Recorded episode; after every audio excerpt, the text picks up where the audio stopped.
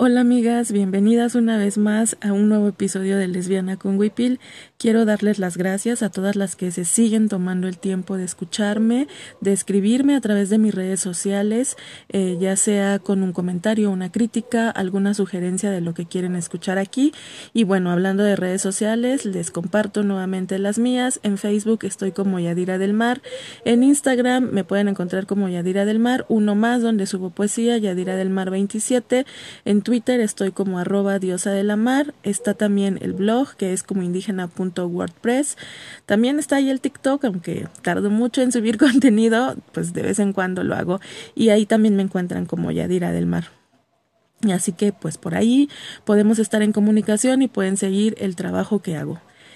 Pues eh, hoy quiero contarles un temita que está como muy muy reciente y que tiene que ver evidentemente con el 8M y que también me tiene como súper encabronada y es esto que tiene que ver con que con las pendejadas del Jordi.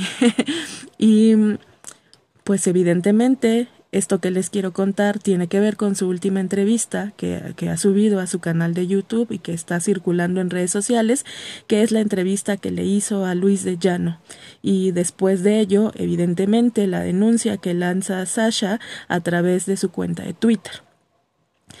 ¿Qué con las pendejadas del Jordi porque su espacio se ha convertido en un lugar que encubre y este vato se vuelve cómplice de otros vatos que son unos hijos sanos del patriarcado y que se sientan a beber vino y a contar anécdotas que tienen que ver con un sistema de violencia que tienen que ver en esta última de Luis de Llano con un sistema de abuso y con pedofilia.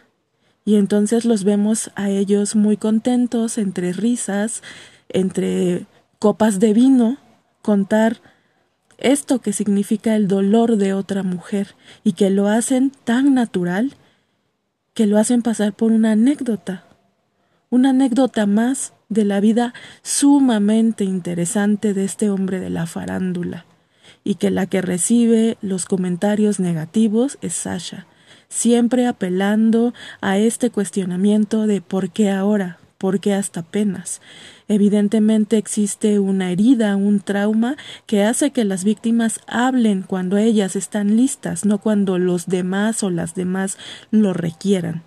Porque primero tienen que enfrentarse ellas mismas a los mecanismos que las ayuden a enfrentar esta herida y este abuso. Mm, además nos habla de esta jerarquía que evidentemente existía en la relación de Luis de Llano y Sasha y no solamente me refiero al tema de la edad que por supuesto es evidente y que por eso estoy hablando de pedofilia porque él era un sujeto adulto con una niña de 12, 13 años lo cual es sumamente horrible es sumamente cuestionable esto que está ahí y que se ha repetido en múltiples ocasiones con otros hombres del mundo del espectáculo, con otros hombres que conscientes de su jerarquía y conscientes de la impunidad y de la libertad que les otorga este sistema, siguen haciendo exactamente lo mismo.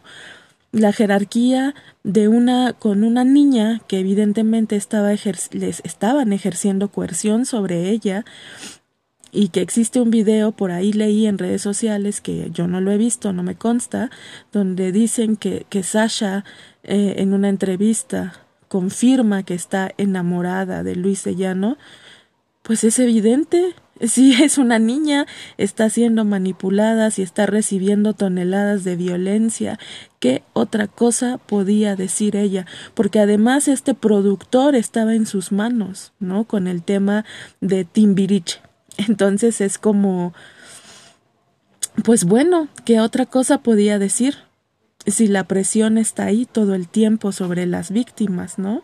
Y creo que es, es tremendo cómo podemos eh, seguir consumiendo estos contenidos que se vuelven realmente asquerosos, misóginos y que naturalizan la violencia sistemática y estructural que vivimos día a día las mujeres. Y además en este contexto del 8M. Y me parece tremendo que la que se lleve los malos comentarios sea Sasha y no este vato, porque lo más que dicen de este sujeto es que es un cerdo, es que es un enfermo.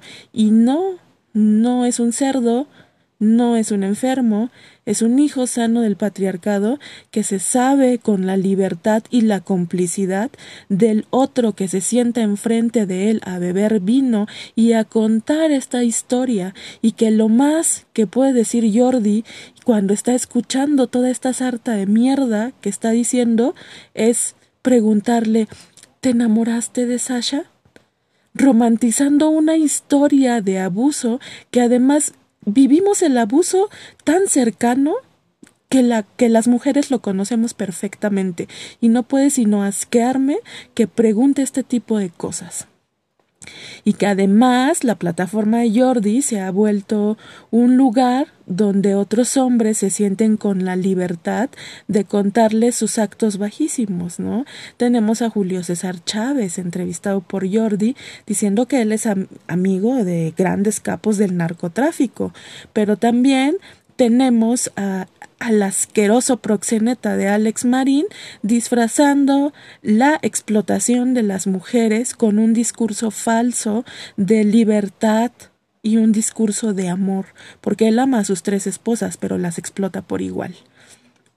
También tenemos a Facundo diciendo que si su hijo pues cometiera un feminicidio, si su hijo fuera un feminicida, por supuesto él estaría de su lado esta complicidad horrible que encuentran los varones, esta fratría que tienen los varones en el patriarcado, donde tienen donde gozan de total impunidad y pueden sentarse a conversar acerca de los dolores de otras mujeres, acerca de temas tan violentos en un país tan fracturado como México, con cuestionamientos tremendos, creo que todo el tiempo está ahí, ¿no? Pero además, mm, lo único que ha podido responder eh, Jordi acerca de toda esta polémica en redes sociales, porque se le ha pedido también que baje el video de la entrevista de, de este sujeto de Luis de ha respondido que él no puede bajarla, porque estaría atentando contra la libertad de expresión y porque además él no busca entrar en polémicas, él lo único que busca es que todos y todas aprendamos. Y yo no sé qué es lo que pretende que aprendamos de un sujeto claramente pedófilo y claramente abusador pero además siempre es la duda sobre, sobre ella, ¿no? Sobre, sobre Sasha.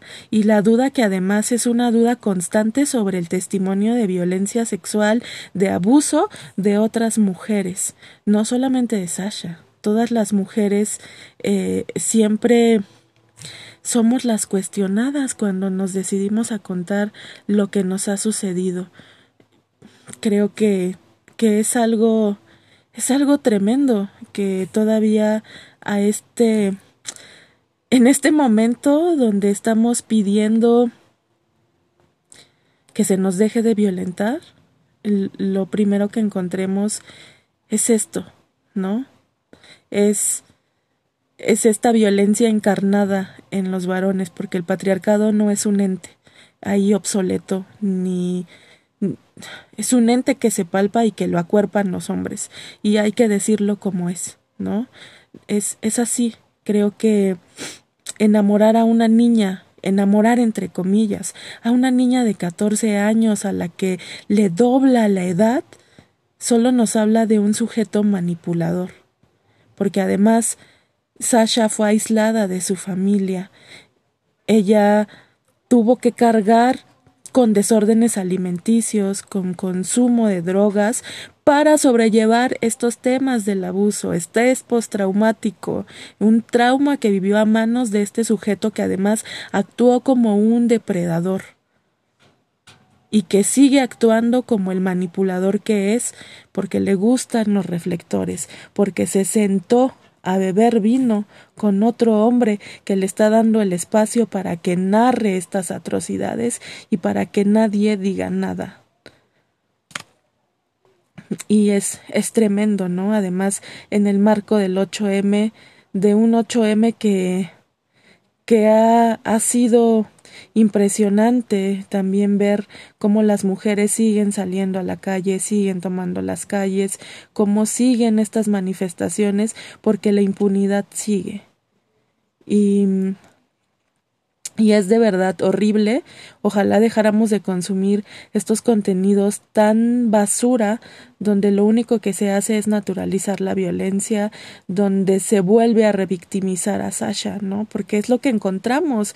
Es, es siempre que la víctima tenga que salir perdiendo, es siempre que la víctima tenga que dar explicaciones, es siempre que la víctima haga.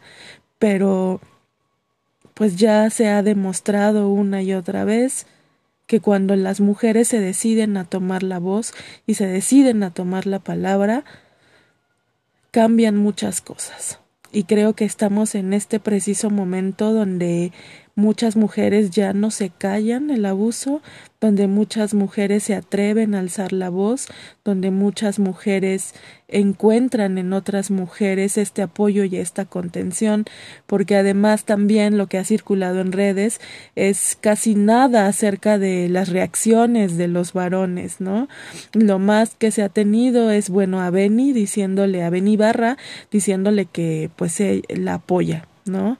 A otros que la quieren mucho, pero no hay una condena como tal contra pues contra sus congéneres. No veo una condena fuerte que diga que condene estos actos tan despreciables, ¿no? También está ahí el comentario de un vato de Mercurio diciendo que él se mantiene al margen porque se le ocurrió la grandiosa idea de hacerse el chistoso, diciendo me quedo al margen porque yo no soy el, nunca fui el condón de Luis de Llano.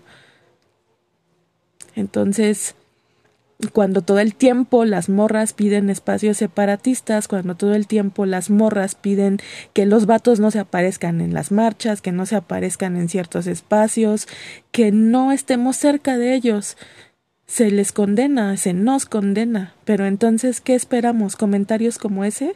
¿Vatos tibios que no se atrevan a señalar el comportamiento depredador y asqueante de otros?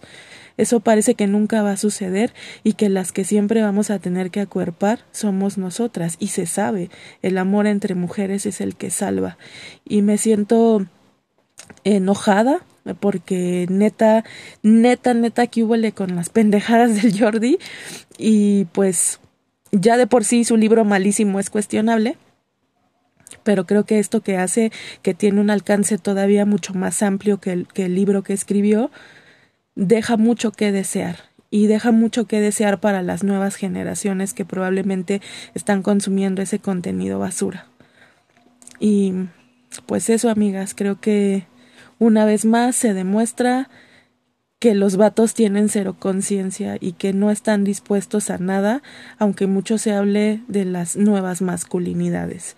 Entonces, pues eso quería contarles hoy en este episodio del podcast, porque pues encabronada, pero también con mucha esperanza de ver a las morras tomando las calles y de saber que la contención pues está siempre de este lado. Y bueno, pues hasta aquí le dejamos, gracias y nos escuchamos en un episodio más de Lesbiana con Wipil. Bye.